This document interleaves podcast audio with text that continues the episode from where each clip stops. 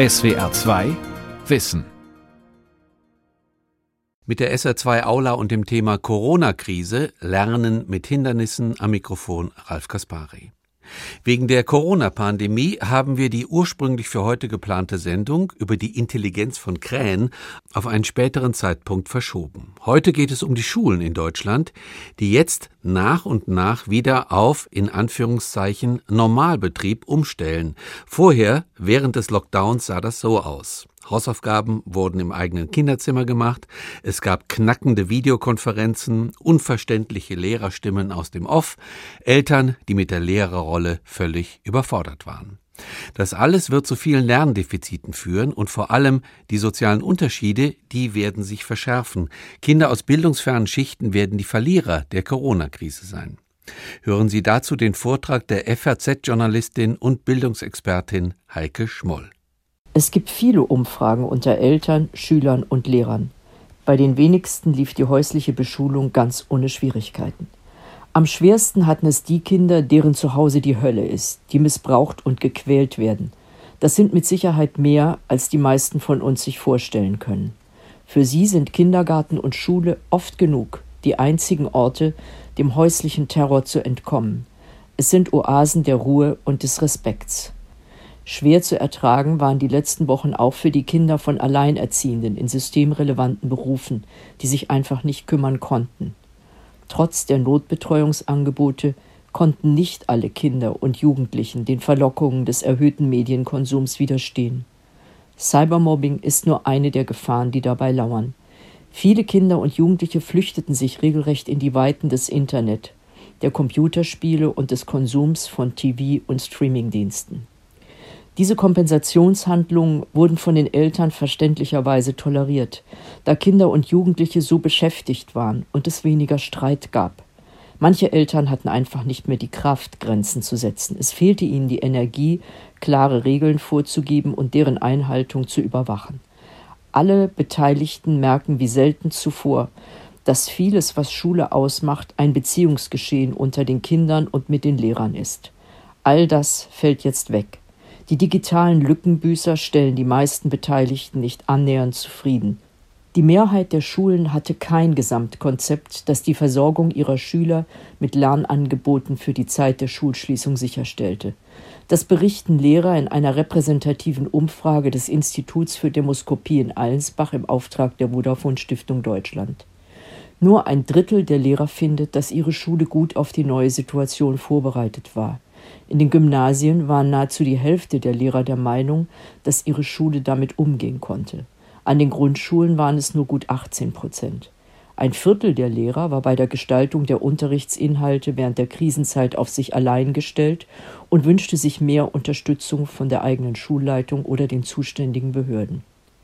Schulen, die schon vor der Krise mit vielen digitalen Lerneinheiten gearbeitet hatten, erreichten ihre Schüler verlässlicher als andere. Dort halfen sich die Lehrer auch untereinander.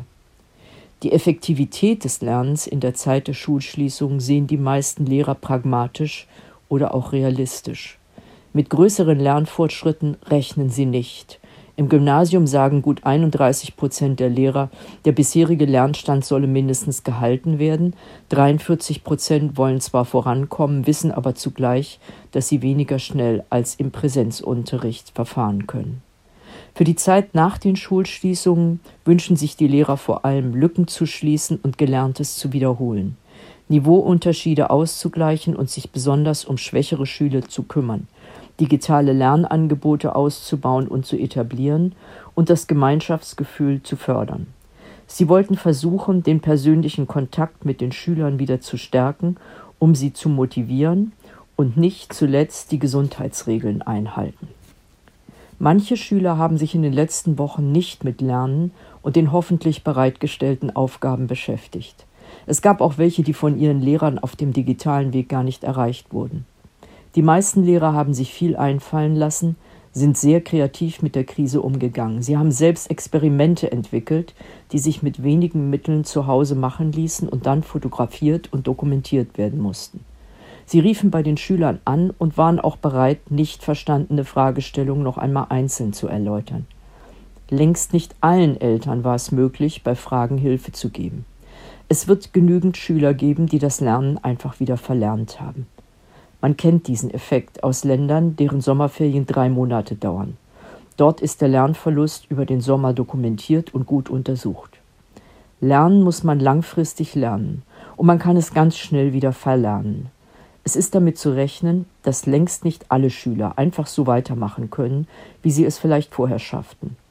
Manche werden das Lernen tatsächlich vergessen haben, waren sicherlich auch körperlich viel zu inaktiv, sind möglicherweise seelisch instabil und müssen erst aus dem regressiven Zustand herausgeholt werden.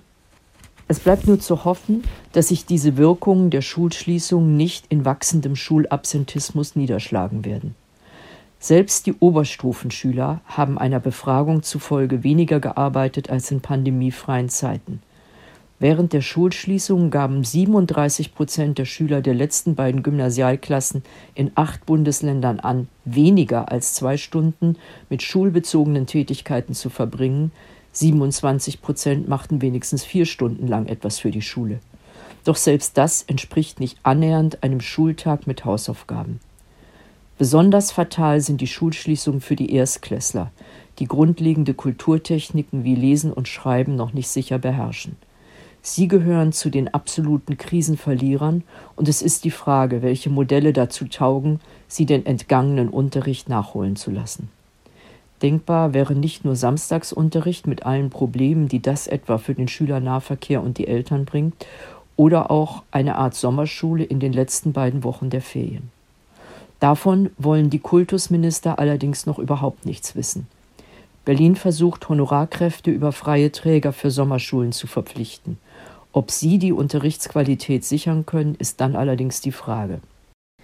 Wenn die baden-württembergischen Schüler nach den Pfingstferien Mitte Juni in ihre Schulen zurückkehren dürfen, sehen ausgerechnet die Fünftklässler ihre Klassenräume zum ersten Mal nach drei Monaten wieder von innen.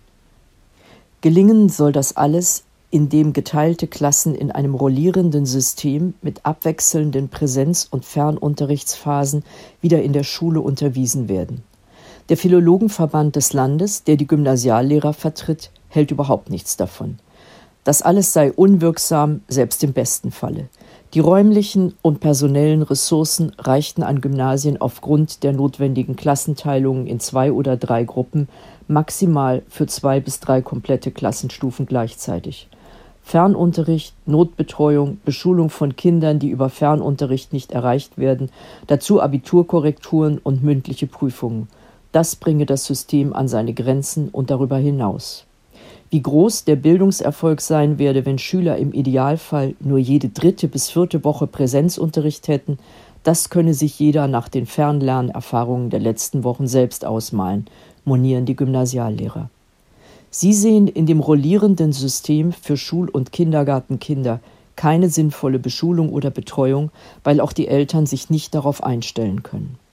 Dazu kommt, dass die elften Klassen, die im kommenden Jahr Abitur machen, eigentlich durchgehend in allen Fächern unterrichtet werden müssten, weil Unterricht und Leistungsfeststellungen sogar Teil ihrer Abiturqualifikation sind. Nur ein Drittel geht nämlich auf die Prüfung selbst zurück, Zwei Drittel der Punkte werden in den Schulhalbjahren vor dem Abitur erarbeitet. Umso wichtiger ist, dass die Leistungen dieser Phase auch bewertbar sind. Man sieht daran, wie wichtig es ist, Leistung zurechnen zu können. In der Präsenzschule ist das gar kein Problem. Aber beim digitalen Lernen können unsichtbare Helfer im Hintergrund mitwirken. Eltern, Geschwister, Freunde. Es ist weiterhin zu befürchten, dass die Schüler im Fernunterricht zu Hause nach Pfingsten nicht mehr so gut wie bisher betreut werden können. Lehrer sind durch die Aufsicht bei den schriftlichen Abiturprüfungen nicht frei, müssen Abiturklausuren korrigieren, Präsenzunterricht planen und intelligente, weiterführende Aufgabenmodelle für die Schüler vorbereiten, die zu Hause bleiben müssen. Möglicherweise müssen Partnermodelle gefunden werden, bei denen sich Schüler aus den Lerngruppen gegenseitig helfen aber auch das ist gerade in den unteren Jahrgängen ein unsicheres Unterfangen. Klar ist bei allen noch so guten Behelfsmodellen, die sozial bedingten Leistungsunterschiede werden sich extrem verschärfen. Kinder mit einem Elternteil zu Hause, der den Tag strukturiert, das Lernen anleitet und darauf achtet, dass nicht alle zehn Minuten im Kinderzimmer etwas anderes gemacht wird, weil die Verlockungen so vielfältig sind, haben eine ungleich bessere Ausgangsposition als die Schüler, an deren Ausstattung es schon hapert. Es gibt sie nämlich, die Kinder und Jugendlichen, vor allem in eingewanderten Familien, aber auch in deutschen, die beengt wohnen, kein eigenes Zimmer haben und häufig nur über ein Smartphone verfügen. Mit nur einem Gerät wie einem Smartphone Arbeitsblätter auszufüllen und sinnvolle Aufgaben zu machen, ist eine sehr reduzierte Form des Lernens. Inzwischen haben Bund und Länder ein Sofortprogramm in Höhe von 550 Millionen Euro beschlossen, um solchen Schülern, die keine anderen Endgeräte haben, ein solches zu leihen. Doch die Zustimmung der Länder dauert noch. Erst dann kann die Verteilung beginnen und noch weiß keiner, wie sie sich vollziehen soll. Niemand sollte sich in Sicherheit wiegen und glauben, mit der Anschaffung von Laptops oder Tablets das Nötige getan zu haben. Denn es kommt nun einmal auf die Inhalte an. Technik allein garantiert noch lange nicht effektives Lernen. Länder mit viel Übung mit digitalen Medien wie Estland haben noch nie auf digitale Technik allein gesetzt. Sie ist nur dann wirklich sinnvoll, wenn sie als eine Methode neben vielen weiteren in einem analogen Unterricht verwendet wird. Digitale Technik ist kein Selbstzweck, sondern immer nur Mittel zum Zweck. Gegenwärtig gewinnt sie aufgrund des Abstandhaltens eine zu hohe Bedeutung. Nicht nur in bildungsfernen und einkommensschwachen Familien gibt es viele Kinder und Jugendliche, die schon jetzt vollkommen abgehängt sind. Die Tochter der alleinerziehenden Mutter, die erst spät abends von ihrer Arbeit zurückkehrt und ihrem Kind nicht bei den Schulaufgaben helfen kann, ist auch mit einem Leihlaptop nicht zu retten. Es fehlt an mehr. Viele Lehrer sind in Deutschland noch ungeübt mit digitalen Lernmitteln. Österreich und die Schweiz sind ausweislich aller Studien und Befragungen deutlich weiter, von China ganz zu schweigen. Aber selbst mit guten technischen Voraussetzungen ist das auf das Internet reduzierte Lernen kein wirklicher Ersatz für die soziale Interaktion mit den Schülern und den Lehrern. Die schnelle Rückfrage an den Lehrer, wenn eine Frage nicht ganz verstanden wurde, der prüfende Blick des Lehrers in die Runde, ob eigentlich alle zuhören und verständig schauen, all das fällt weg. Es ist die nonverbale Verständigung, die auch in Klassenzimmern eine große Rolle spielt. Das ist in diesen Wochen allen schmerzlich bewusst geworden. Selbst disziplinierte und autoritär erzogene chinesische Schüler hatten nach sieben Wochen digitaler Beschulung mit optimaler Ausstattung genug davon. Es gibt zwar auch hierzulande vereinzelt Stimmen, die einen Beweis erbracht sehen für die Abschaffung der allgemeinen Schulpflicht zugunsten des sogenannten Homeschoolings. Davon reden derzeit zwar alle, darunter ist allerdings nicht der gegenwärtige Zwangszustand des Online-Lernens zu verstehen, sondern die Verweigerung gegenüber der allgemeinen Schulpflicht und eine Unterweisung der Kinder und Jugendlichen durch die Eltern, die in Deutschland nicht erlaubt ist. Die allgemeine Schulpflicht wurde je nach Teilstaat vor 200 oder 300 Jahren eingeführt. Und sie war und ist eine große soziale Errungenschaft weil sie allen Kindern und Jugendlichen unabhängig vom Bildungsstand und Geldbeutel der Eltern das gleiche Recht auf Bildung ermöglicht. Zunächst war die Schulpflicht eine Schutzmaßnahme. Kinder konnten allein auf diese Weise vor Ausbeutung durch Kinderarbeit bewahrt werden. Seit 1938 ist der Heimunterricht verboten. Die Kultusministerkonferenz schätzt, dass es derzeit etwa 500 bis 1000 Familien in Deutschland gibt, die Homeschooling betreiben. Diese Eltern und andere mehr, die schon immer darauf gehofft hatten, sehen sich nun bestärkt. Aber haben sie eigentlich auch einmal ihre Kinder gefragt, was die davon halten? Die meisten wollen nicht Mama als Ersatzlehrerin haben, ganz im Gegenteil.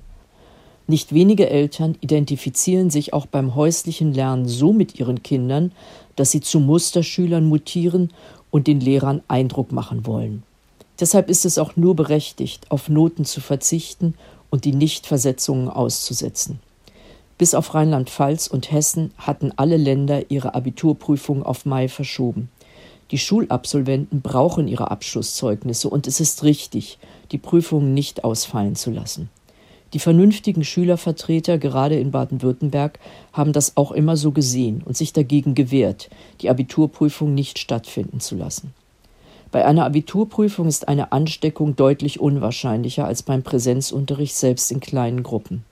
Das hessische Kultusministerium hat trotz der 24.000 Abiturienten keinen einzigen Bericht über eine Infektion infolge der Abiturprüfungen bekommen. Die Frage ist allerdings, ob Schüler und Lehrer nicht verpflichtet werden sollten, Masken zu tragen. Den Virusanreicherungen in der Luft und die gefährlichen Aerosole lassen sich weder durch Abstandsregeln noch durch reduzierte Gruppengrößen garantieren. Zweifellos haben die Schulen die Zeit der Schließung besser überstanden, die schon vorher gewisse Übungen mit digitalen Lernmitteln hatten. Zugleich aber hat die Krise nicht nur die Unterschiede zwischen Schulen und deren Ausstattung offenbart, sondern auch gezeigt, dass analoger Unterricht eben durch nichts zu ersetzen ist. Das reale Kooperieren von Schülern und Lehrern beim Lernen, Reflektieren, gemeinsamen Nachdenken und Erobern neuer Wissenshorizonte kann sich nur im realen Unterrichtsgeschehen entwickeln. Aufmerksame Schüler haben in diesen Wochen des eigenständigen Lernens gemerkt, wie viel durch guten Unterricht hängen bleibt. All das fiel nun weg und musste selbst erarbeitet werden. Unterricht hatte von nun an ausschließlich den Charakter von Hausaufgaben. Von Wiederholung und Übung in Variationen, vom spielerischen Abfragen von Vokabeln, Konversation in der Fremdsprache und anderem abgesehen. Nicht wenige Eltern haben zum ersten Mal gesehen, was Lehrer eigentlich leisten. Und es bleibt zu hoffen, dass sie sich auch nach der Corona-Pandemie noch daran erinnern. In der Zeit der Schulschließung waren die Lehrer auf die Rolle der Aufgabenlieferanten reduziert. Das Lernen mussten Eltern oder ältere Geschwister anleiten. Manche Schüler wurden in zweieinhalb Monaten nicht einmal von ihren Lehrern erreicht, weil die Schulen keine Mailadressen hatten oder sich auch einige einfach keine Mühe gegeben haben. Die meisten aber haben versucht, das Beste aus der misslichen Lage zu machen. Nicht alle Eltern wussten das auch zu würdigen, sondern schrieben wenig freundliche Briefe und Mails an Lehrer. Manche Familien haben es einer umfangreichen Befragung über alle Bundesländer hinweg genossen, während der Zeit des Shutdowns zur Ruhe zu kommen. Das Herumhetzen von einer Freizeitbeschäftigung der Kinder nach der anderen, die Chauffeurdienste, der eng getaktete Tagesablauf hatten sich von selbst erledigt. Muss das eigentlich wirklich sein? Wollen wir auch nach Corona so weitermachen? fragten sich Eltern und konnten der erzwungenen Entschleunigung durchaus positive Seiten abgewinnen. Plötzlich waren alle darauf angewiesen, zu Hause miteinander auszukommen. Manche Eltern haben ihre Kinder in dieser Zeit oft erst richtig kennengelernt. Andere waren ratlos, was sie eigentlich mit ihnen anfangen sollten. Hatten sie sich doch von Anfang an daran gewöhnt, dass andere die Ideen haben und die Betreuung der Kinder übernehmen. Und so ist es durchaus zwiespältig, wenn jetzt vor allem ostdeutsche Ministerpräsidenten die möglichst rasche Komplettöffnung von Kindergärten und Schulen damit begründen, dass die Eltern endlich wieder zur Arbeit gehen müssten, sprich ihre Kinder aufbewahren lassen. Schule ist aber mehr als ein Aufbewahrungsort und die Institution, die Arbeitsabläufe ermöglicht. Aber auch in einem Land wie Baden-Württemberg ist die Geduld gerade bei den Eltern am Ende. Sie wollen klare Perspektiven, sie wollen Verlässlichkeit und sie finden die selbstverständliche Erwartung der Ministerien, sich auf die Eltern als Hilfslehrer zu verlassen, unhaltbar. Für eine Übergangszeit waren sie bereit dazu, aber nicht auf Dauer, und nicht bei der Wiederaufnahme der Arbeit im Büro oder zu Hause. Die Schäden für alle Beteiligten sind möglicherweise größer als der medizinische Schutz durch den Wechsel zwischen Präsenzunterricht und Beschulung zu Hause. Denn auch in kleinen Gruppen kann man sich anstecken. Der Präsenzunterricht in der gegenwärtigen Planung wird in kleinen Gruppen und möglicherweise auch bei fremden Lehrern stattfinden, weil einzelne Lehrer zur Risikogruppe gehören. An manchen Schulen ist es gar ein Viertel der Gesamtlehrerschaft. Damit ist ein akuter Personalmangel verbunden. Hinzu kommt, dass die Kinder nach der belastenden Situation des Eingesperrtseins zu Hause ohne Freunde und Schulkameraden keine emotionale Stütze in der Schule erfahren. Denn welches Kind wird sich schon einem fremden Lehrer gegenüber öffnen? Die bisherige Planung der Kultusminister nach den Ferien im Wechsel mit Präsenzunterricht in der Schule, in den Kernfächern und heimischem Lernen weiterzumachen, wird nicht aufgehen. Es droht jetzt wirklich ein Zusammenbruch des gesamten Systems. Psychiater, Bildungswissenschaftler und Bildungsökonomen warnen nicht nur vor den zu erwartenden Bildungsdefiziten, sondern auch vor kaputten Bildungskarrieren und verpassten Chancen auf Bildungsabschlüsse. Für die Politiker ist es eine ungeheuer schwierige Risikoabschätzung. Einerseits kennen sie die sozialpsychologischen, bildungswissenschaftlichen und pädagogischen, ja auch die volkswirtschaftlichen Argumente, die gegen den eingeschränkten Unterrichtsbetrieb sprechen. Es gibt Studien aus den Vereinigten Staaten mit drei Monaten Sommerferien, die gerade bei Schülern mit ungünstigen Ausgangsbedingungen zu einem enormen Lernverlust führen, wenn es in den Ferien nicht zusätzliche Angebote gibt. Unterrichtsausfall hat selbst über wenige Monate ungeheure Folgen für die Qualität des Bildungsabschlusses, also für die Kompetenzen, die erreicht werden. Bei einem Streik der Lehrer im französischen Teil Belgiens vom Mai 1990 bis zum November 1990 stellte sich im Vergleich zum flämischen Teil des Landes heraus, dass die Wahrscheinlichkeit von Klassenwiederholungen stieg und niedrigere Bildungsabschlüsse erreicht wurden. Solche streikbedingten Schulschließungen, auch geplante Kurzschuljahre, schmälern den künftigen Arbeitsmarkterfolg. Verpasste Lernchancen haben also ganz erhebliche Folgekosten, individuell, biografisch und auch volksökonomisch. Aus der bildungsökonomischen Forschung weiß man, dass jedes Schuljahr an zusätzlichem Lernen das Lebenseinkommen im Durchschnitt um rund zehn Prozent erhöht. Geht etwa ein Drittel eines Schuljahrs an Lernen verloren, so geht dies über das gesamte Berufsleben gerechnet im Durchschnitt mit rund drei bis vier Prozent geringerem Erwerbseinkommen einher. Hinzu kommt, dass die soziale Schere zwischen bildungsfernen und bildungsnahen Familien und deren Kindern weiter auseinandergeht. Wie wird das also für Schüler sein, die auch einen großen Teil des kommenden Schuljahrs mit rudimentärem Unterricht in den Kernfächern zubringen sollen? Ein pädagogisches Konzept für den Wechsel zwischen häuslicher Beschulung und Präsenzunterricht in der Schule gibt es nicht. Kein Kultusminister hat es. Und der Präsenzunterricht in der Schule ist schwierig genug. Abstandsregeln, Einbahnstraßen, Hygienevorschriften, teilweise auch Maskentragen sind Pflicht. Die Schulleiter und ihre Kollegien sind gezwungen, die Hygienepläne des Landes und ihrer eigenen Schule einzuhalten, wenn sie keinen Ärger mit den zuständigen Gesundheitsämtern haben wollen. Zugleich wissen sie, dass die Schüler an Bushaltestellen und außerhalb des Unterrichts, auch im Schulbus, gar nicht auf Abstand gehen können. Sachsen hat mit den Gesundheitsämtern deshalb vereinbart, dass die Abstandsregeln in der Schule nicht gelten. Lehrer können sich dort einmal in der Woche testen lassen. Übernimmt ihre Krankenkasse die Kosten nicht, kommt das Land für die Kosten auf. Dort dürfen die Schüler wieder im Klassenverband in die Schule gehen. Die Eltern entscheiden, ob die Kinder am Unterricht teilnehmen oder nicht. Der Vater einer Schülerin hatte sich dieses Recht vor einem Verwaltungsgericht eingeklagt. Allerdings wird auch in Sachsen darauf geachtet, dass die Gruppen konstant bleiben. Es soll also keinen Wechsel und keine Durchmischung der Schüler geben. Nicht auf dem Pausenhof und nicht in der Schule.